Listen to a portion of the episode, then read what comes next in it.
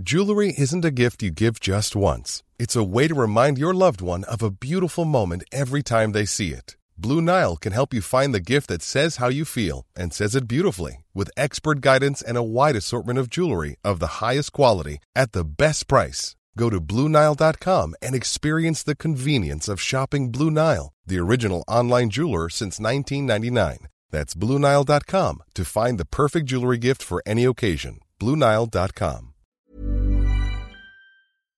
Heraldo Radio. La HCL se comparte, se ve y ahora también se escucha. Esto es República H, la información más importante de lo que pasa en el interior de la República, con el punto de vista objetivo, claro y dinámico de Blanca Becerril.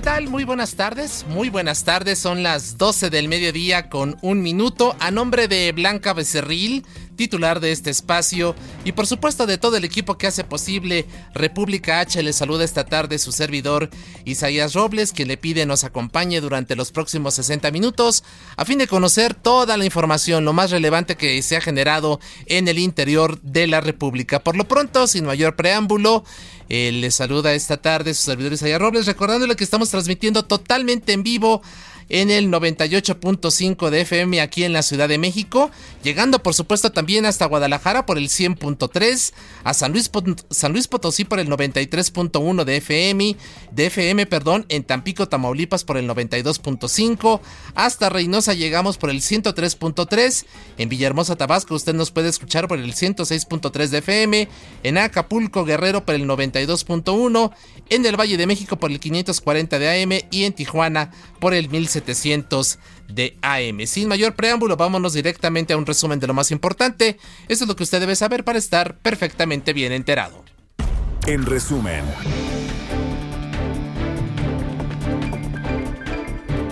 El Fondo Monetario Internacional advirtió que en las próximas semanas el brote del coronavirus va a ser el mayor riesgo a enfrentar por los mercados financieros de todo el planeta.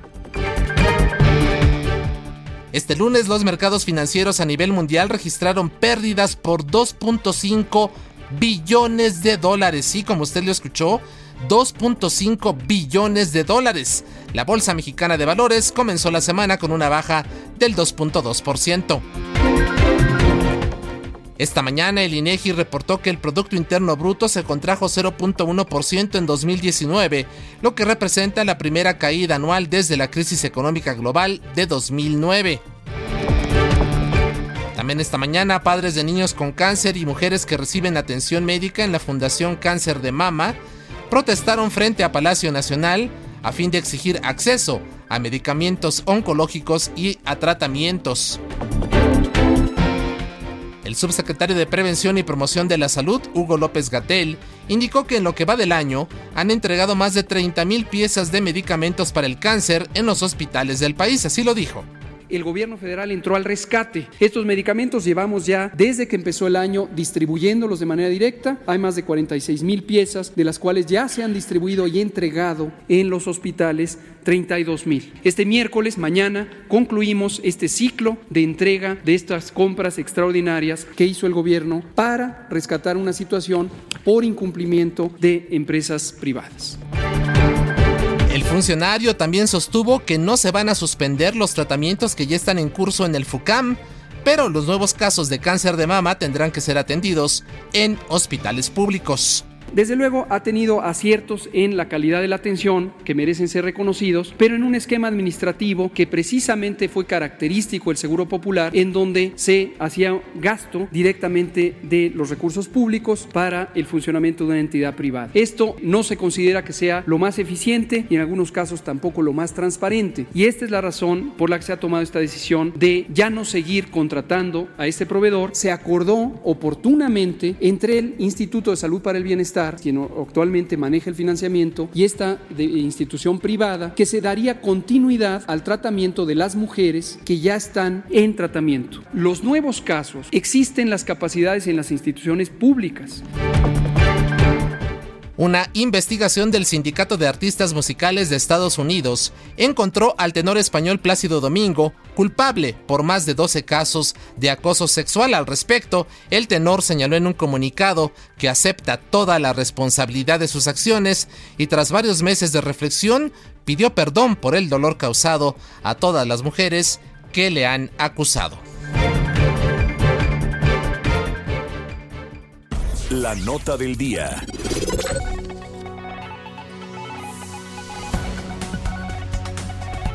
Y vamos en mayor preámbulo directamente a la información generada en las últimas horas en el interior de la República. En Puebla fueron asesinados Jimena, José Antonio y Francisco Javier.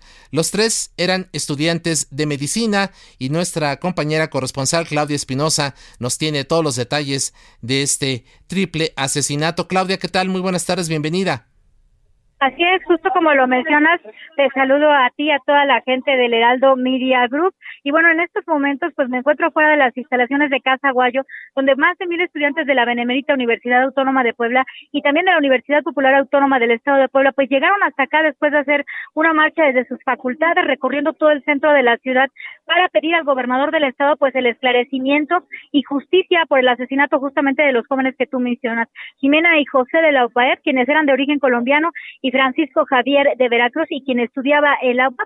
Los tres se encontraban pues realizando su pasantía en el Hospital Regional de Cholula. La concentración pues ha estado en medio de consignas de justicia y de mayor seguridad para todos los estudiantes universitarios por los diferentes ilícitos de los que han sido víctimas. Déjame comentarte que bueno, alrededor de las 11:45 pues el secretario de Gobernación David Méndez Márquez recibió a una comisión de por lo menos 10 estudiantes que ya ingresaron a Casa Guayo y que sostendrán un diálogo tanto con él como con el gobernador Miguel Miguel Barbosa Huerta y bueno, estamos a la espera de cuáles son las conclusiones. Ayer el gobernador emitía un mensaje a través de redes sociales en el cual garantizó que no quedará impune ninguno de estos asesinatos. Es la información que se tiene desde el momento desde Puebla. Y bueno, eh, Claudia, al parecer eh, se, se está estableciendo como una de las primeras líneas de investigación el robo. Así es, justamente eh, por la mañana el secretario de Gobernación daba a conocer también Méndez Martínez una de las líneas de investigación sería el robo del vehículo Uber en el cual ellos viajaban un Jeep color oro y donde, bueno, José Emanuel de 28 años, el conductor, pues también eh, falleció en este incidente, pero todavía esto sigue en curso porque la Fiscalía estaría realizando tres cateos en la zona. Hay tres personas detenidas desde ayer, se informó, pero todavía no han sido reveladas sus identidades. Así es, pues estaremos pendientes del avance en las investigaciones por lo pronto, muchas gracias, Claudia. Estamos pendientes. Buenas tardes. Claudia Espinosa, corresponsal de Heraldo Media Group, allá en Puebla. Expo Antaria Alimentaria a México 2020. Consolida alianzas y negocios. El 31 de marzo, primero y 2 de abril. Presenta. Recorrido por el país. Y bueno, ayer en nuestros diversos espacios estuvimos dándole cuenta de este caso de un alumno que vendió fotografías privadas de sus compañeras en la Universidad Autónoma del Estado de México. Hoy se anuncia que ya hay represalias en contra de esta de este alumno y Leticia Ríos, nuestra corresponsal, nos tiene todos los detalles. Adelante, Leticia, muy buenas tardes. Hola, ¿qué tal, Isaías? Eh, buenas tardes. Pues efectivamente el alumno de la Facultad de Ciencias de la Conducta, eh, identificado como Daniel, quien hackeó y vendió fotografías íntimas de 13 compañeras, eh, será expulsado de la Universidad Autónoma del Estado de México, la UAM. Así lo informó el rector Alfredo Barrera Vaca. Eh, actualmente esta facultad continúa en paro indefinido de labores eh, el cual inició desde el viernes pasado, luego de que se difundiera el intercambio de estas imágenes eh, de las estudiantes en Internet. Este lunes, eh, luego de que el rector participó en una mesa de diálogo con los alumnos de la Facultad de Ciencias de la Conducta, informó que la UAM recibió 13 demandas de alumnas afectadas, de las cuales ya inició los procedimientos de responsabilidad universitaria. El rector destacó que pues serán suspendidos los derechos de Daniel, eh, quien será dado de baja de manera definitiva.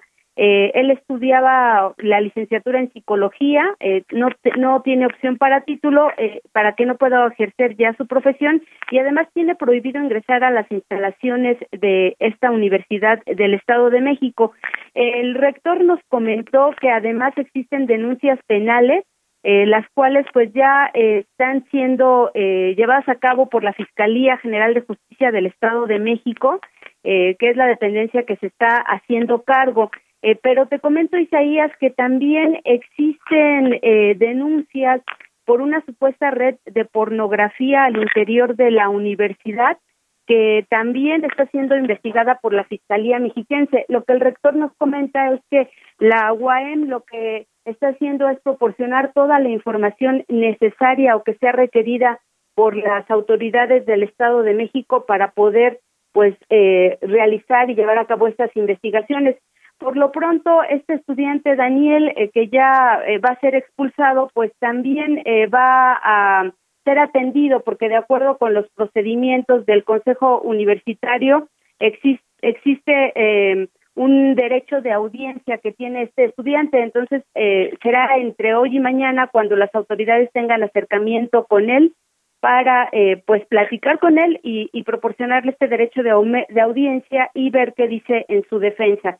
Esta es la situación en la en la Facultad de Ciencias de la Conducta de la UAM. Se mantiene el paro. Los alumnos, además de esta situación, eh, por las fotos difundidas eh, en Internet, eh, por estas fotos íntimas de algunas compañeras, también los estudiantes están pidiendo un pliego, un pliego petitorio a las autoridades de la Universidad Autónoma del Estado de México, donde exigen principalmente que se garantice la seguridad de los estudiantes y que también se reformen algunas algunas leyes o algunos reglamentos internos para que se atiendan este tipo de situaciones como acoso este y este tipo de, de acciones que se han estado llevando a cabo y que se han denunciado ya desde el pasado. Isaías. Pues eh, lo paradójico, Leticia, es que Daniel, este joven, era estudiante de psicología, ¿no? Es increíble que él, eh, pues, eh, formara parte de lo que se presume podría ser una red de pornografía que, pues, estaba precisamente difundiendo en red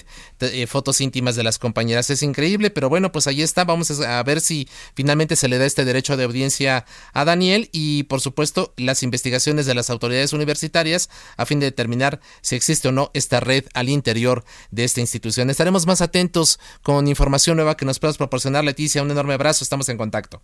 Muchas gracias, hasta luego. Buenas gracias a Leticia Ríos desde el Estado de México y de ahí nos vamos ahora a Sonora. Ana Lima, nuestra compañera corresponsal, nos tiene noticias muy lamentables. Un bebé de apenas tres semanas de nacido, imagínese usted, fue alcanzado por las balas de un grupo armado. Ana Lima nos tiene los detalles. Adelante, Ana.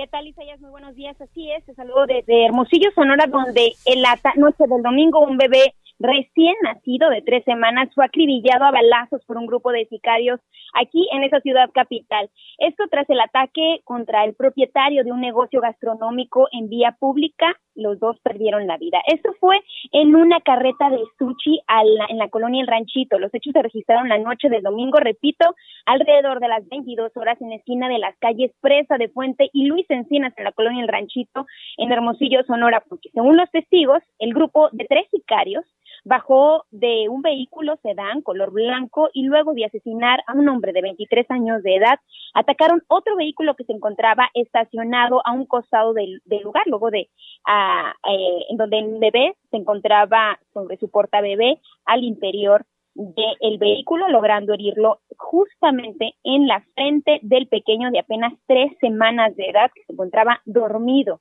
Herido, el pequeño Jesús Humberto fue trasladado al Hospital Infantil del Estado de Sonora, donde por más de cuatro horas médicos intentaron salvarle la vida. Sin embargo, por su prematura edad y la gravedad de la herida en su frente, perdió la vida.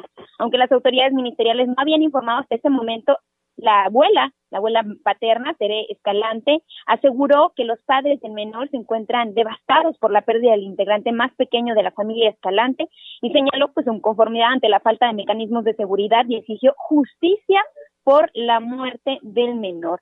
me siento devastada, señalaba, ella se enteró a través de la cuenta de, Facebook donde pedían por la salud del bebé, pero al llamarle a su hijo pues ya había perdido la vida. En entrevista detalló que Humberto, que Jesús Humberto, el pequeño de tres semanas, era el niño muy deseado, era el segundo de esta familia. Esto sucedió eh, el domingo, pero ayer la Fiscalía General de Justicia aquí en el estado de Sonora informó sobre eh, este este atroz crimen contra el bebé y dicen que pues, la Fiscalía va a trabajar en, en, cuanto a las investigaciones, pues si bien los hechos podrían señalar que eh, el pequeño se encontraba dormido y no tenía nada que ver con eso, van a buscar al al personal de la fiscalía investiga para dar al con los responsables de la agresión donde privaron de la vida a dos personas, al joven, y eso los hechos se registraron como mencionan, y los testimoniales establecieron que arribaron varias personas portando armas de fuego a bordo de un vehículo de modelo reciente, quienes fueron de manera directa con la, con la víctima para agredirlo con los proyectiles. Ya después, al intentar huir, optó por esconderse entre esos vehículos que estaban estacionados y era precisamente el vehículo de Chevrolet de lo rojo donde se encontraba el bebé al disparar los agresores contra la otra persona, pues también privaron de la vida al bebé que se encontraba adentro en un portabebé dormido. Eh, luego de esta agresión, el recién nacido intentaron salvarle la vida en el IES, pero lamentablemente falleció. Por el momento se tiene conocimiento que fueron tres sujetos los que eh, efectuaron las detonaciones y se mantiene, asegura la Fiscalía, un operativo de búsqueda contra los responsables por elementos de la Agencia Ministerial de Investigación Criminal. Pues muy, muy, muy lamentable esto que nos estás relatando, Ana un bebé de apenas tres semanitas de, nacido, alcanzado por las balas, que perdió la vida por acciones de este grupo armado. Estaremos pendientes, por supuesto, de las investigaciones y de la detención de los responsables de este atroz crimen. Muchas gracias por lo pronto y estamos en contacto. Al contrario, Isaya, saludos desde Sonora. Gracias. Y desde Sonora nos vamos hasta Jalisco. Ahí, 160 efectivos de la policía de San Juan de los Lagos fueron desarmados. ¿Por qué Mayeli Mariscal? Bienvenida. Platícanos. Buenas tardes. ¿Qué tal, Isaías? Muy buenas tardes, buenas tardes a todo el auditorio. Así es, eh, debido a una posible infiltración del crimen organizado, fue lo que comentó Macedonio Tamés Guajardo, el coordinador eh, general de seguridad en el gobierno de Jalisco, eh, fue que se toma la decisión precisamente de intervenir la Comisaría Municipal de San Juan de los Lagos. Y es que, bueno, en la corporación se dice que hubo por ahí algunas infiltraciones eh, y también de cuestiones tácticas. Así es que, pues desde el lunes se toma el control por parte de la Policía del Estado, el Ejército Mexicano y la Guardia Nacional y los 160 elementos que se encontraban en esta eh, dependencia, en esta comisaría, pues fueron eh, regresados a eh, la academia precisamente de policía, se les van a realizar algunos exámenes también de, de control y confianza. Y eh, pues se va a analizar también eh, pues todo el actuar tanto eh, pues del, del, encargado de esta comisaría. Ya se entabló comunicación con el alcalde Jesús Ubaldo Medina Briceño quien por cierto eh, también estuvo en entrevista ya con José Ángel Gutiérrez aquí en Heraldo Radio Jalisco y comentó que pues está en total disposición de aportar también todo lo necesario de participar en esta investigación. Y pues obviamente que se aclare esta situación. Comentar que no es la primera comisaría que se interviene, ya también eh, hace cuando menos un par de años en San Pedro Tlaquepaque surgió esta intervención por parte de la federación y pues estaremos también muy al pendiente de esta información. En otro tema también, eh, luego del reporte del hallazgo de un ataúd a un costado de la autopista de Zapotlanejo, la autopista libre Zapotlanejo, aquí en Jalisco, la Fiscalía del Estado descartó la presencia de restos humanos. Eh, sin embargo, dentro de este ataúd sí se encontraron eh, pues algunos hallazgos mismos que ya fueron trasladados también al Instituto Jalisciense de Ciencias Forenses para realizar pues las, las diligencias y las investigaciones necesarias eh, solamente que sí, la Fiscalía descarta que se encontraran restos humanos, como en un principio eh, se manejó la información.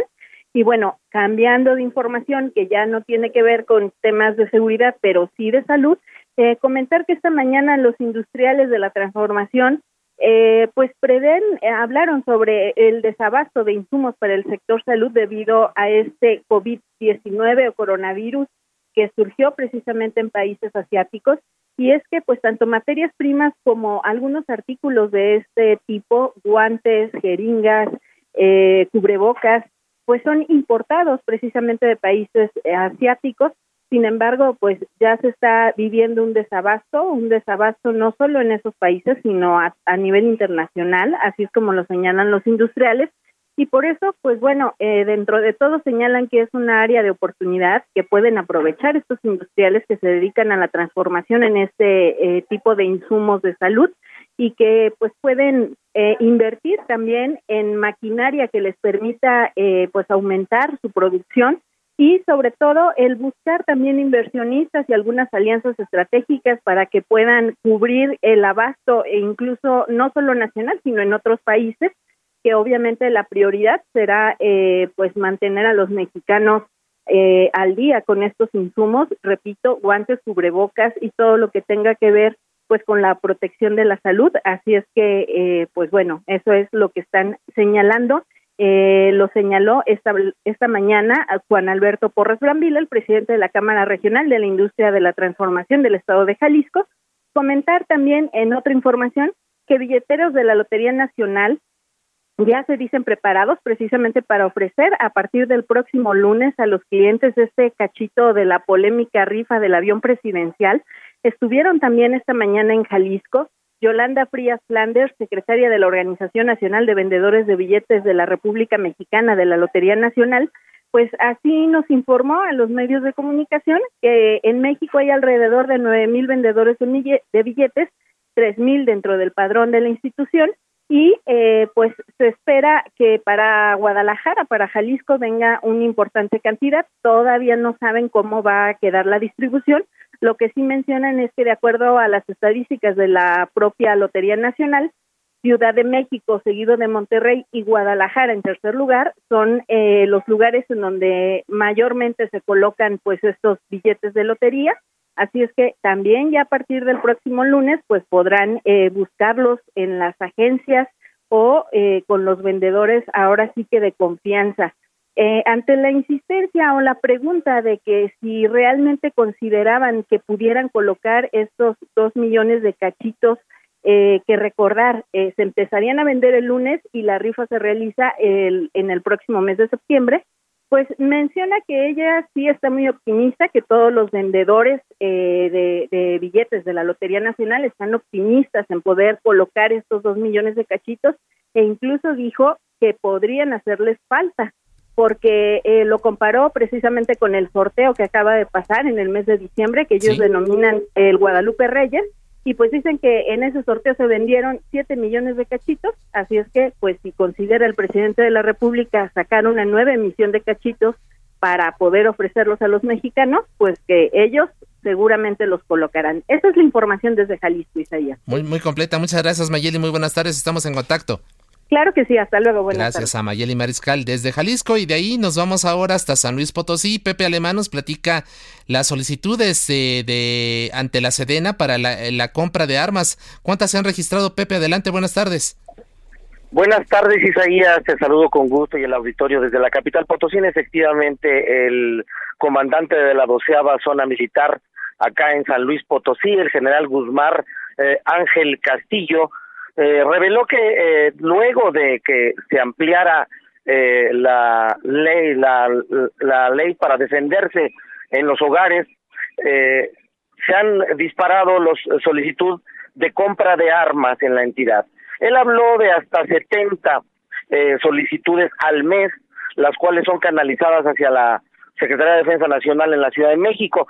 También causó mucha sorpresa que el trámite, por cierto, es bastante simple, se tiene que comprar, es que llenar un formato de la Secretaría de Hacienda y pagar 55 pesos.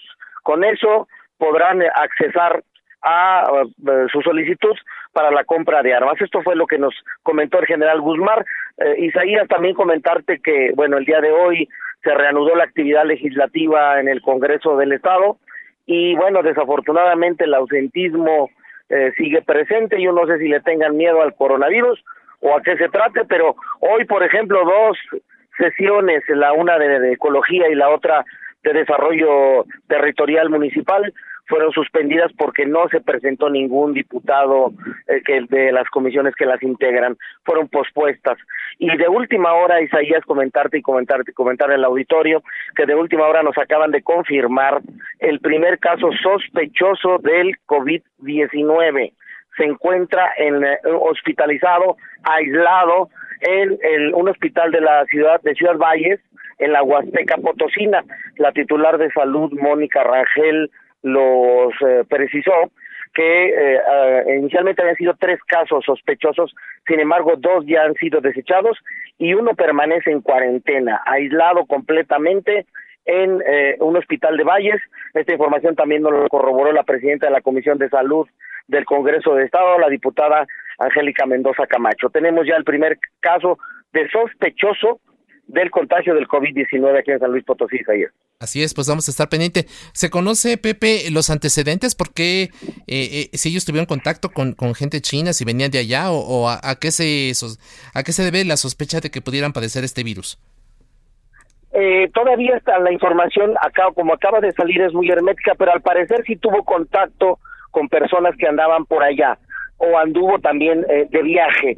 Nos comentaba el secretario, el eh, director de salud pública, que eh, el riesgo que se corre cuando ingrese la cepa a nuestro país es que los posibles portadores pueden venir asintomáticos, es decir, traen el, el, virus, sin embargo, ya estando en nuestro territorio, se les expone la enfermedad. Así es, Hasta el pues. momento no nos han dado más detalles si esta persona viajó o fue contagiada por alguien que estuvo por allá por el oriente. Así es, pues estaremos pendientes de lo que nos reportes Pepe para ver si se confirma o se descarta esta sospecha de coronavirus allá en Ciudad Valle. Muchas gracias por lo pronto. Buenas tardes, Sayas. Muchas gracias a Pepe Alemán. Amplio abanico de oportunidades en proveeduría nacional e internacional para el sector hotelero que incentiva a sus clientes. Lo esperamos en Expo Antad y Alimentaria México 2020, 31 de marzo, 1 y 2 de abril en Guadalajara. Informes al 5555 809900 y en expoantad.com.mx.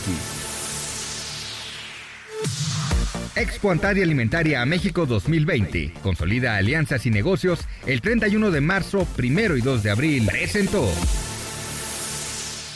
Saca puntas. Saúl Mandujano, consejero del Instituto Electoral del Estado de México, acudió a la Cámara de Diputados para solicitar su registro como aspirante a ocupar un lugar en el INE. Mandujano está vinculado con el PRI y antes de integrarse al Instituto Electoral del Estado de México, fue asesor de la consejera del órgano electoral nacional, Adriana Favela, cercana al expresidente Enrique Peña Nieto. Continúa escuchando a Blanca Becerril con la información más importante de la República en República H. Regresamos. Heraldo Radio. Estamos de regreso con la información más importante de la República en República H con Blanca Becerril, transmitiendo en Heraldo Radio. Hola. Hola, ¿qué tal? Pues estamos muy contentos aquí para platicarles de una dieta maravillosa que les va a ayudar a sentirse, a verse bien, bien, porque antes que nada es salud. Y para hablarnos de esta dieta ya está aquí René Navarro con toda la información. René, adelante, cuéntanos por qué esta Semana Santa tenemos que vernos bien, sentirnos bien y querernos mucho. Exactamente. Muy buenas tardes, en efecto. Y con Keto Balance, el nuevo sistema de, de, dieta y de alimentación y suplementación para que bajemos de peso, lo vamos a lograr. Ya está muy cerca Semana Santa. No los quiero gorditos en la playa y en la alberca. Cuidado, yo sé que usted tampoco. ¿Y cómo puede bajar de una forma sana? Esto no es así de ya bajamos rápido y, y en dos días bajamos tres kilos. No, no, no. Esto es de una forma sana, de una forma natural de una forma alimentándonos y nutriéndonos como debe de ser, y es con Keto Balance. Keto Balance en sus dos presentaciones, 5K y 3K. 5K para bajar 5 kilos en un mes y 3K para bajar 3 kilos en un mes. Y se hace de una forma muy sencilla. ¿Cómo? Cuéntanos cómo funciona. Lo que favor. hay que hacer es, en ejemplo de 5K, vamos a suponer que usted quiere bajar 5 kilos en un mes. Lo que hay que hacer es sustituir 5, así como su número, comidas o cenas, lo que usted elija, a la semana por un sobre de Keto Balance. Los sobres de Keto Balance son o de verduras o de frutas, vienen este, mezclados. Importante aclararlo, ¿eh? Porque no son polvitos de jugo ni nada, ¿no? No, no, no. Es, un, es, es simplemente usted abre el sobre, vacía su contenido, que es un polvo que se disuelve en agua, y se lo toma en lugar de una comida o en lugar de una cena. Usted elige, son cinco por semana y al final del mes usted notará, habrá notado que bajó cinco kilos. Y en el caso de 3K es la misma fórmula, solo que son tres comidas o tres cenas a la semana. Muy bien, ¿y qué tienes de propuesta. ¿Promoción? Sí. Ahí les va. Para las primeras 50 personas que se comuniquen al 800 mil, nuevamente el teléfono, tome nota, 800 mil. Llamen y pidan el 5K y les regalo el 3K. O sea, vamos a bajar 8 kilos. Exacto. En dos meses. Exacto, Perfecto. claro, porque hay que to- tomarlo metodológicamente, no hay que este, sustituir, por ejemplo, una comida y una cena, y no, no, es al día. Entonces, 800 mil, llamen en este momento, 50 primeras llamadas, piden el 5K y les regalo el 3K. Utilice su tarjeta bancaria para que sea una forma más sencilla y segura de hacer su pedido. 800 mil, 800 mil y los quiero a todos guapos y guapas en la playa en esta Semana Santa. Así es, René. Muchísimas gracias. Gracias. Gracias. Continuamos. En resumen, El Congreso de Nuevo León aprobó una reforma para incluir el feminicidio en el catálogo de delitos graves a fin de que los sospechosos sean obligados a seguir su proceso en prisión. En Cancún, Quintana Roo, autoridades locales detuvieron a una mujer por su probable responsabilidad en la muerte de una niña de 8 años, quien fue obligada a ingerir ácido. Célida López Cárdenas, presidenta municipal de Hermosillo, Sonora, exigió a las autoridades ministeriales que identifiquen a las mujeres que causaron daños en el edificio del Supremo Tribunal de Justicia del Estado durante una protesta en contra de la violencia de género.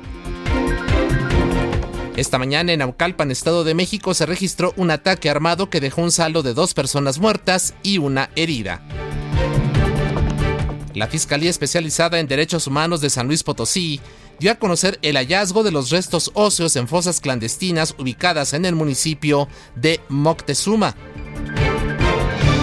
El Secretariado Ejecutivo del Sistema Nacional de Seguridad Pública reportó que cuatro pueblos mágicos de Puebla han registrado alta incidencia delictiva en los últimos cinco años, ya que algunos crímenes se incrementaron hasta en un 120% de 2015 a la fecha. estados. Y bueno, lo comentábamos precisamente en este resumen, esta decisión que tomó el Congreso del Estado de eh, Nuevo León para a- hacer frente a la ola de feminicidios también en aquella entidad y para darnos detalles de ello se encuentra aquí en nuestro estudio y saludo con mucho afecto a Fabiola Cancino, ella es editora de estados de El Heraldo de México. Fabi, ¿qué tal? Bienvenida, muy buenas tardes. Buenas tardes, Isaías. ¿Cómo estás? ¿Cómo va todo? Bien, gusto de saludarte. A ver, platícanos qué fue lo que hizo el Congreso del Estado de Nuevo León. Fíjate que el, el feminicidio no es considerado un delito grave en México. Eh, incluso en el Código Penal Nacional todavía establece que pueden tener libertad anticipada. Un, feminicida cumpliendo cierta cantidad de años lo pueden liberar. Entonces, eh, Nuevo León pone ahorita el acento porque es el primer estado que lo tipifica como grave. Entonces, a partir de que se publiquen las reformas a la Constitución, ya va a ser considerado grave, no va a poder, una persona acusada de feminicidio, no va a poder salir con fianza, que es lo- una de las cosas más importantes. Y también muy, muy grato ver que fue una propuesta avalada por unanimidad.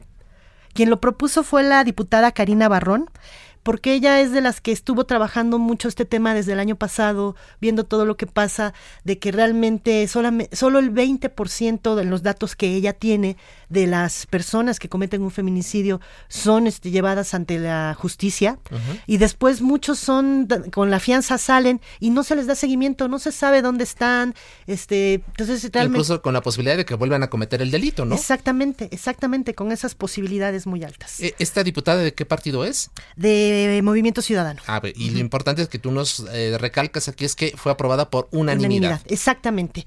Pero es un buen momento para ver cómo estamos en el país en ese tema, porque también en, en las leyes lo, lo más que se da de castigo a un feminicida son 60 años de cárcel. Sin embargo, hay estados donde también están poniendo el acento y eso es muy importante. Por ejemplo, hoy precisamente en el Estado de México se dio a conocer una resolución en donde una persona que mató a una niña de nueve años abusó de ella, la desapareció, toda esta, toda esta problemática que se ha estado evidenciando recientemente, bueno, que es de, de toda la vida, pero recientemente ha cobrado mucha fuerza, eh, le dieron prisión vitalicia Así es. Entonces, bueno, pues ahí está. Y hay que recordar, Fabiola, el debate que surgió precisamente a raíz de lo que comentó el, el, secretario, el fiscal, perdón, el fiscal general de la República, Alejandro Gertz, ante diputados de Morena en el marco de estas sesiones previas al inicio del periodo ordinario, en donde se habló precisamente el tema del feminicidio y se dijo, bueno, ¿qué vamos a hacer? El fiscal decía,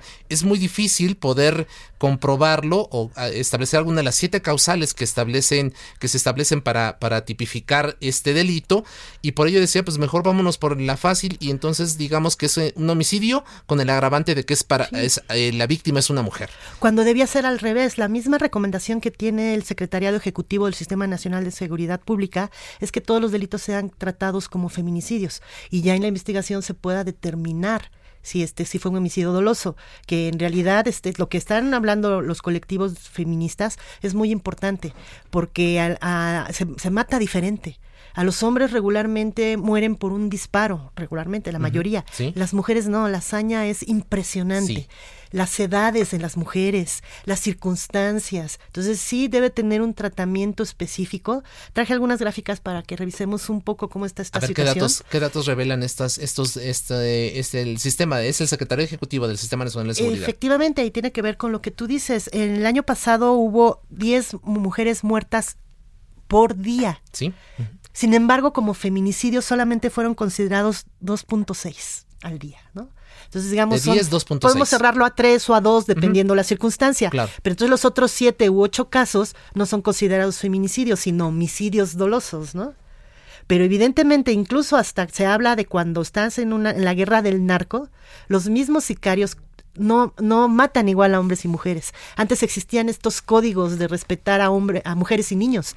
Ahora no, ahora hasta parece que son como los primeros que buscan las víctimas. exactamente, pues en las víctimas. Y es interesante cómo ha crecido, porque en número de feminicidios, cuando empezó esta contabilización que fue en 2015, inició con un caso al día.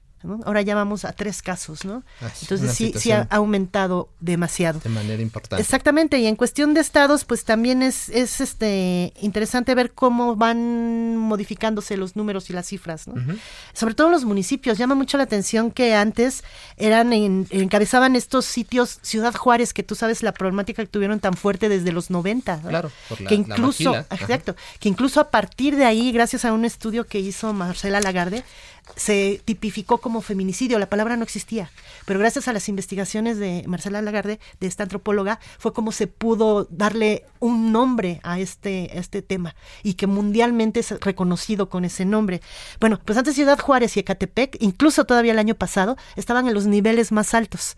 Ahora están cambiando, ahora son Monterrey, Culiacán, Iztapalapa, San Luis Potosí, ¿no? Porque eso habla de que la violencia está creciendo de forma desproporcionada y, y, además sin, sin considerar pues ya estos límites no eh, geográficos que decían bueno pues antes era por el asunto de la maquila y en Suyajares hoy lo que estamos viendo es que este fenómeno se presenta en todos en todos los lugares del territorio nacional por desgracia y bueno pues vamos a ver ojalá que este ejemplo del, del Congreso de Nuevo León sirva para otros congresos estatales y empecemos ya a poner el punto sobre lo que debemos de destacar que es efectivamente eh, eh, tipificar el, esta, esta situación de feminicidio como delito grave de entrada y por supuesto pues este, garantizar que los ministerios públicos tengan la capacidad, tengan eh, la orientación y tengan la posibilidad pues de eh, actuar en consecuencia sin revictimizar y garantizando justicia a los deudos. Claro, y, y, se ve un buen panorama porque también la Cámara de Diputados recientemente aprobó reformas en este sentido, ¿no? Así es. Tipificando acoso sexual, aumentando las penas de 60, que es lo que te digo que está actualmente a 65 años como pena máxima,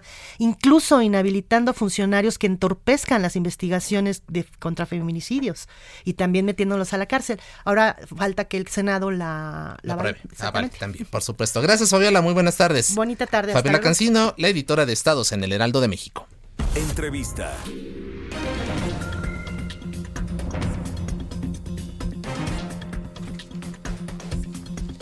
Y bueno, vamos ahora con Heidi Osuna. Se encuentra ella en la línea telefónica, ella es directora de la encuestadora Encol y nos va a dar detalles de un estudio que realizaron con miras a las elecciones de 2021 en donde será renovada la gubernatura del estado de Guerrero. Heidi, ¿qué tal? Bienvenida, muy buenas tardes. Hola Isaías, buenas tardes. Muchas gracias. Platícanos cuáles fueron los resultados que encontraron en esta encuesta. Mira, eh, 60% de los eh, votarían por Morena si el día de hoy fueran las elecciones, seguido por 21% del PRI, 12% PRD, 4% del PAN y un número muy pequeño con otros partidos políticos. Entonces evaluamos figuras, ¿no? Este, espontáneamente les preguntamos a las personas sobre algunos personajes y evaluamos tanto el conocimiento como la opinión que tienen.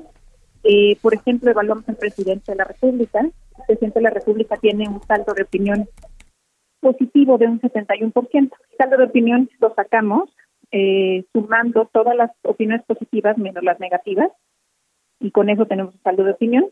Después de él, de los personajes locales, sigue el delegado de los programas del bienestar en Guerrero, Pablo Sandoval, con un 16 eh, de saldo de opinión. Después el alcalde de Chilpancingo con un 10, después Néstor Salgado con un 8, el gobernador del, de Guerrero con menos 1, después Félix Salgado Macedonio con menos 3, estos, todos estos a partir del, gobernador de negativo, Luis Walton con menos 11 y así, y así seguimos. De tal forma que utilizamos careos, porque al final del día el partido mejor posicionado con un abrumador 60% es Moreno. Hicimos eh, careos entre los mejor posicionados. ¿Y qué resultado encontraron, Heidi? Mira, tenemos prácticamente un empate entre Félix Salgado Macedonio y Pablo Sandoval. Félix Salgado con una ligera ventaja, con 36%, si fuera la interna de Morena, y Pablo Sandoval con 34%. ¿Han, eh, eh, ¿Identificaron ustedes a indecisos en estos careos? Eh, para decir, pues evidentemente tendrá que estar la decisión en estas personas que quizá todavía no, no, no establecen cuál sería, cuál ven como el posible candidato de este partido, ¿no? Sí, mira, la pregunta fue si los únicos candidatos de Morena con posibilidad de ganar la gubernatura del estado de Guerrero fueran Félix Salgado Macedonio y Pablo Amílcar Sandoval, ¿por cuál candidato votaría usted? 36% por Félix Salgado, 34% por Pablo Miguel Sandoval. Después hicimos otro careo con Luis Walton y, Paula Milcar y Luis Walton y Félix Salgado. Aquí 39% votarían por Félix Salgado y 24% por Luis Walton. Y los careos entre Paula Milcar y Luis Walton quedan prácticamente los mismos números, 39% Paula Milcar y 25% Luis Walton. Un poquito eh, prácticamente no se mueven, de tal forma que los, los dos mejor posicionados serían Félix Salgado y Pablo Amílcar Sandoval. Así es. Bueno, pues ahí están los resultados. Volverán, me imagino, a medir eh, de tendencias en los próximos meses. ¿Cuándo será la próxima encuesta que ustedes realicen? Mire, lo vamos a estar eh, midiendo trimestralmente. eh, ya debe la publicarnos en el Heraldo, en la sección de estados. Claro. Y, bueno, algo que, me gustaría destacar también es la aprobación que tiene el presidente en Guerrero. El presidente en Guerrero tiene 85% de aprobación. 85%. De aprobación, siendo que a nivel nacional la medición que nosotros tenemos es 66%. Entonces sí vemos que el Estado de Guerrero es eh, abrumadoramente eh, eh, partidario de Morena, con un respaldo total al presidente. Así es. Y con... es el estado más alto que tenemos nosotros en cuanto a aprobación, por ejemplo, en la Ciudad de México, la aprobación del presidente es de 68%. Así es. No había visto unos números tan altos en un estado. Así es, pues bueno, vamos a estar pendientes de las eh, próximas mediciones. Nos dices que van a ser de carácter trimestral y supongo que también empezarán a ver el, resto de los estados que estarán en juego el próximo año. Sí. Así es, Heidi. Pues estamos en contacto. Te agradecemos mucho por lo pronto el que hayas establecido contacto con nosotros. Gracias, Isaías. Heidi una directora de la encuestadora Encol. Y bueno, vamos a darle más información. Eh, fíjese que el gobierno de Campeche generó un probable daño a la hacienda pública por casi 3 mil millones de pesos al no aclarar ese monto proveniente de diversos programas federales. De acuerdo con el informe del resultado de la Fiscalización Superior de la Cuenta Pública 2018, año en el que aún gobernaba Alejandro Moreno Cárdenas, el monto mayor fue en el rubro de participaciones federales a entidades federativas. En la revisión, la Auditoría Superior señala que fueron fiscalizados más de 4 mil millones de los 6.374 millones de pesos que transfirió el gobierno federal a la administración de Campeche. En el dictamen, el órgano autónomo destacó que los objetivos se cumplieron parcialmente, pues el gobierno del estado no presentó documentación comprobatoria y justificativa del gasto por 2.941 millones de pesos a la Secretaría de Finanzas y 73 ejecutores. La Auditoría Superior concluyó que no hubo una gestión eficiente y transparente, por lo que determinó la promoción de sanciones administrativas. Entre otras cosas, especificó que no se comprobaron el gasto Falta evidencia de que se prestaron los servicios y hasta hubo carencia de información de proveedores y contratistas. En total fueron fiscalizados siete programas, pero en tres se concentró el mayor número de recursos sin solventar. Así que imagínese usted, pues ahí están, un eh, probable daño a la hacienda pública por casi 3 mil millones de pesos de participaciones federales que el gobierno del estado de Campeche no pudo comprobar. Vamos ahora a más información. En la conferencia de hoy, en la mañanera de este día, el presidente Andrés Manuel López Obrador reiteró que habrá medicinas para todos los pacientes, aunque se tengan que adquirir en otros países. Augusto Atempa, quien estuvo desde muy temprano, como siempre, dando cuenta de la información que se genera en la mañanera, nos tiene el reporte. Augusto, adelante, muy buenas tardes. Días, muy buenas tardes. Esta mañana se registró una protesta de padres de niños con cáncer a las afueras del Palacio Nacional para exigir al gobierno federal pues que garantice el acceso a medicamentos oncológicos. Ante esto, el subsecretario de Prevención de la Salud, Hugo López Gatel, indicó que en lo que va del año se han entregado más de 30 mil piezas de medicamento oncológico y el día de mañana pues estarán entregando otra parte. En esta marcha también estuvieron apoyando a algunos enfermos de VIH, los mismos que la semana pasada se manifestaron a las afueras del edificio del IMSS. A ellos se les informó que no hay desabasto de medicamento y que no importa si están eh, afiliados al IMSS o están recibiendo su medicamento en, hospitales privados. El gobierno compró medicamentos para que todos reciban la misma medicina y López Gatel dijo que son los mejores medicamentos que se venden en el mundo. El subsecretario de Salud dio a conocer los avances del curso introductorio de medicamentos de médicos eh, del bienestar para, eh, para llevar a estos especialistas a las zonas marginadas del país. Por su parte, parte Zoé Robledo perdón, dijo que el hay, eh, tiene a 7.600 médicos en las diferentes residencias y cada uno recibe un apoyo de 15.000 pesos para apoyar eh, para sus apoyos en el gasto de vivienda. El director general del ISTE, Luis Antonio Ramírez Pineda, alertó que la institución presenta un problema serio porque los estados no están reportando las cuotas y aportaciones de los diferentes patrones y es una deuda que asciende a los 70 mil millones de pesos. Otro tema que también se abordó fue el de las acciones contra feministas, eh, bueno, contra feminicidios, perdón. López Obrador dijo que se planea una campaña en medios de comunicación eh, parecida a la de eh, la de convivencia para evitar las drogas y esta campaña es para erradicar el machismo. Pues dijo el presidente que el machismo es el origen del ataque hacia las mujeres y también señaló a los conservadores como machistas. Les pidió que no se no se oculten tras el movimiento feminista y que hagan sus propios movimientos para que no generen eh, mayor controversia dentro de estos eh, dentro de estos movimientos. Isaías el día de ayer en la conferencia matutina estuvo presente, estuvieron presentes un grupo de niños que pedían la palabra para cuestionar al jefe del ejecutivo. El día de ayer no lo lograron, pero hoy sí, y uno de ellos le reclamó al presidente porque en Veracruz tenían un programa de radio, el cual hace unas semanas fue cancelado sin ninguna razón, y ellos pidieron eh, la voz para que los niños menores de este país pues sean escuchados en los diferentes medios de comunicación. También se le cuestionó al presidente sobre los derechos y las obligaciones de los niños en México. Traía mi reporte. Muchas gracias, Augusto. Estamos pendientes. Un abrazo. Muy buenas tardes. Nuestro colega Augusto Atempa con toda esta información de la mañanera. El análisis.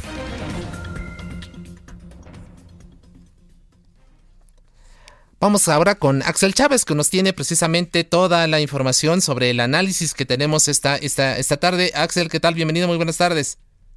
Isaías, ¿qué tal? Buenas tardes. Te informo que la madrugada del 6 de octubre de 2018, cuando su camioneta Ford Raptor impactó con el pointer de un joven de 21 años que murió calcinado tras el percance, el entonces diputado federal en funciones Cipriano Chávez Pedraza conducía 132 kilómetros por hora y había pasado a un Oxxo a comprar una botella de bucanas, de acuerdo con peritajes y testimonios de, su, de sus acompañantes.